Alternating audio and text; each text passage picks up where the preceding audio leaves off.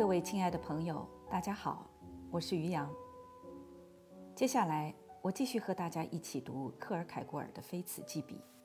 接着上次，我们继续读《诱惑者日记》。您不回答我，只需要看着我吧。难道我的外表使您害怕吗？我丝毫没有给你留下什么印象。我看上去就像一个来自完全另一个世界的好心人。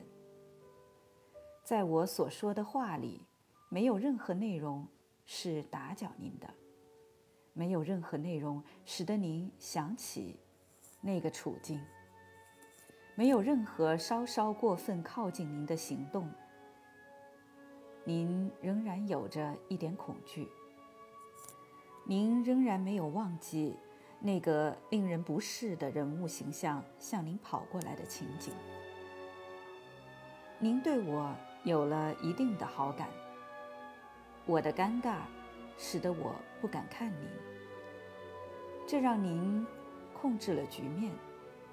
我的这种尴尬使您高兴，让您有安全感。您几乎忍不住想要逗弄我了。我敢打赌，如果您想得到这一招的话，在那一瞬间，您肯定会有胆量来挽住我的手臂。这样，您住在斯多姆街。您冷淡而迅速地向我行屈膝礼。我应得的就是这个吗？我这个帮您逃出了整个不愉快事件的人。您改变了想法，转回来为我的友善向我道谢，向我伸出您的手。为什么脸色变得苍白？难道我的声音不是像刚才一样吗？我的态度不仍然是那样吗？我的目光不是同样的平静安宁吗？这样的一次握手。难道这样握一下手意味了什么吗？哦，是的，意味了很多，太多了，我亲爱的小姑娘。在十四天内，我将向您解释一切，但在这之前，您仍然逗留在这种矛盾之中。我是一位像一个骑士一样帮助一个年轻女孩的好心人。并且，我还能够以一种不亚于好心的方式握您的手。四月七日，这样，星期一一点钟，在展览馆。很好，我将会荣幸的在十二点三刻出现，一个小小的约会。在星期六，我终于对这件事做了一个了结，并且决定去拜访一下我那位时常在外旅行的朋友阿道夫·布鲁恩。为此，我在大约下午七点出发去西街，因为我听说他按理是住在那儿的。然而，他却是个无法被找到的人。我气喘吁吁地跑到了三楼，却找不到他。当我正打算要下楼的时候，我的耳朵被一个富有旋律的女声触动了。这个声音轻轻地说：“这样，星期一一点钟，在展览的地方，那个时间别人都走掉了。你知道，我永远也不敢在家里和你见面。”这个邀请不是给我的，而是给一个年轻人的。他一二三就跑出了门，如此迅速，以至于我的眼睛，更不用说我的两腿，根本无法赶上他。为什么人们没有在楼梯上装煤气灯呢？那样的话，我也许就会弄明白，这是不是值得我努力。去那么准时的出现。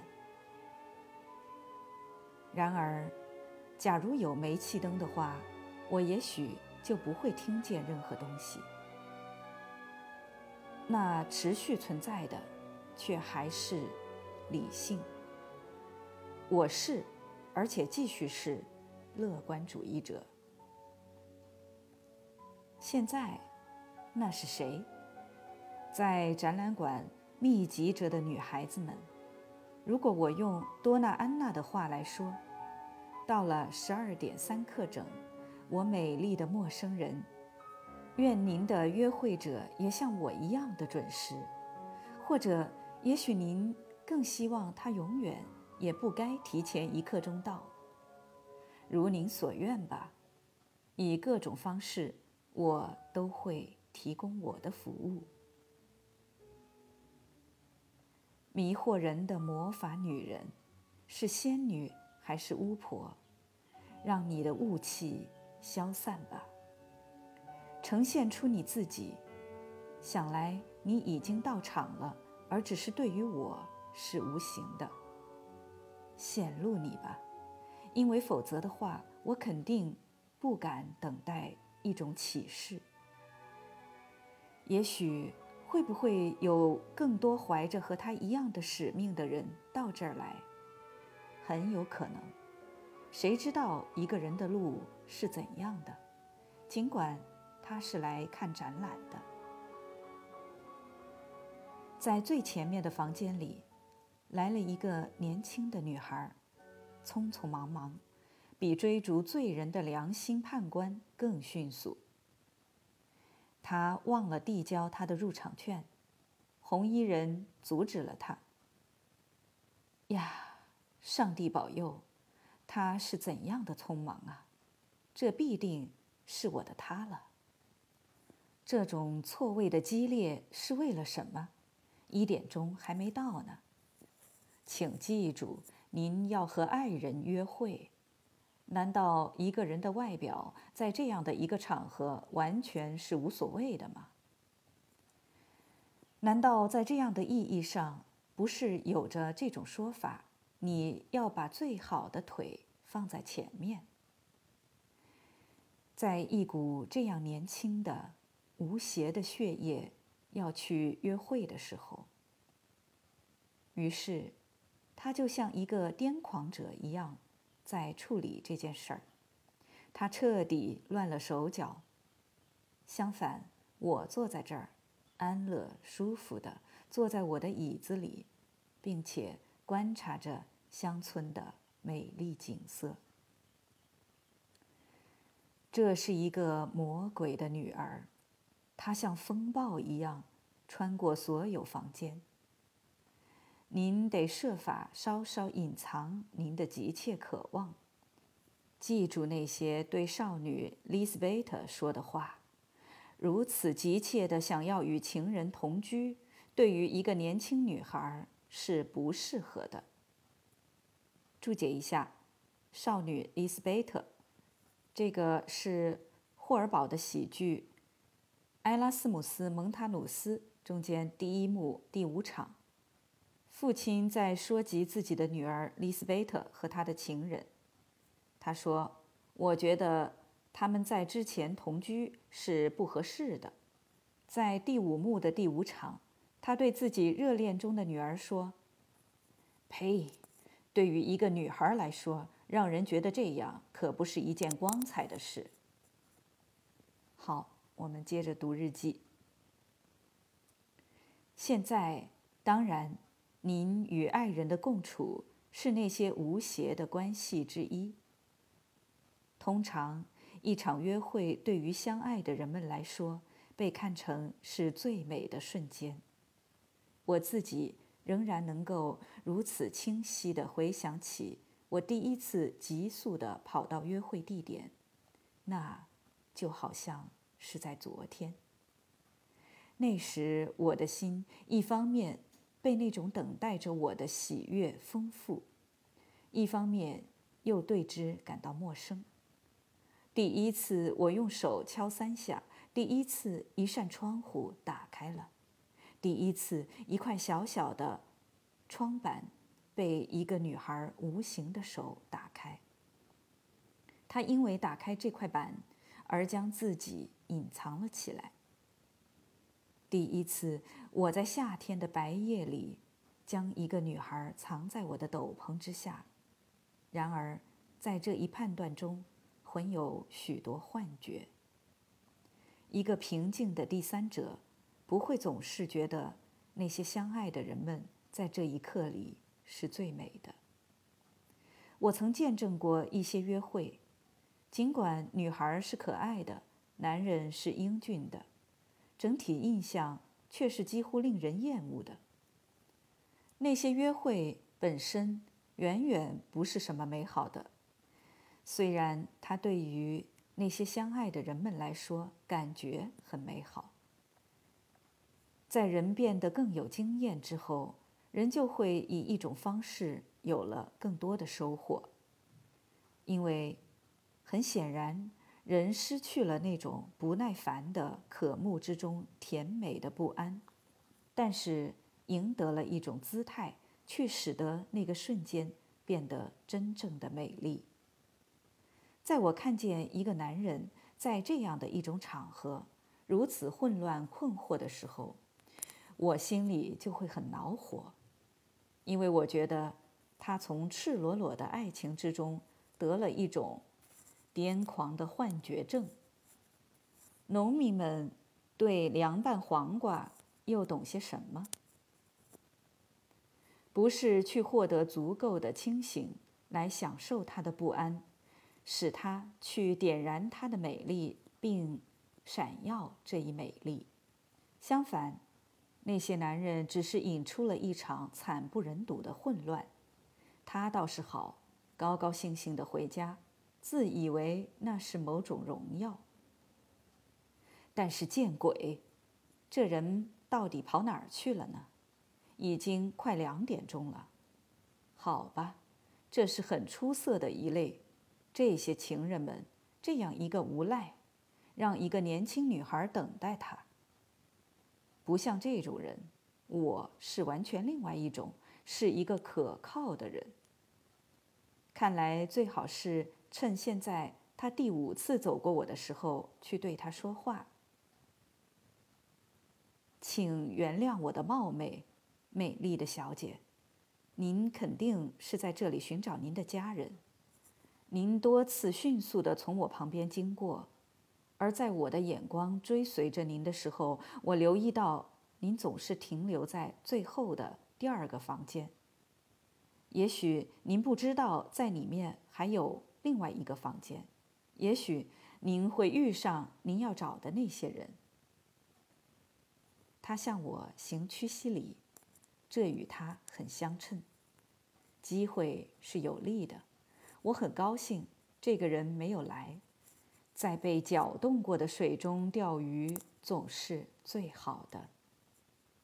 在一个年轻女孩处于内心激动的时候，我们就能够有运气去尝试那些本来会失败的事情。我尽可能的礼貌，并且有距离的向他鞠躬。我重新在我的椅子上坐下。观望着风景，并且留意着他。直接去跟着他，那冒了太大的风险。那会让人看起来我是过于纠缠，而那样他就马上会警惕起来。现在他的判断是我是出于关心而与他搭话，我对他略微有好感。在最里面的那个房间里，什么人也没有，这我很清楚。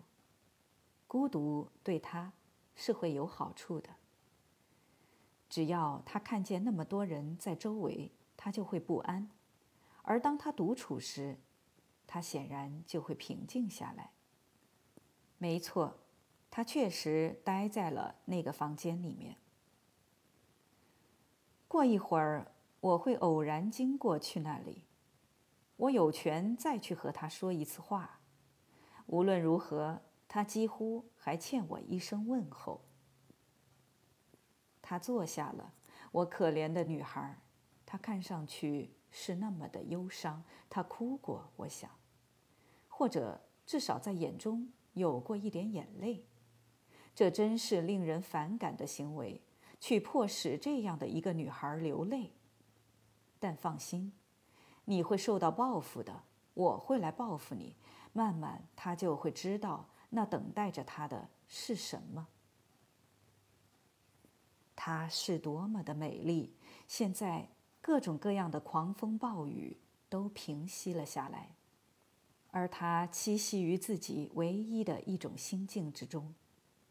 它的本质是忧伤和痛楚的一种和谐。它确实非常吸引人。他穿着旅行服坐在那里，然而他却不是那个要去旅行的人。他穿上了旅行服，想要出来寻找欢愉，但现在这却成了他的痛苦的标志，因为他就像一个被欢愉。所抛弃的人，看起来他就好像是和这个爱人做了永远的告别。让他去吧。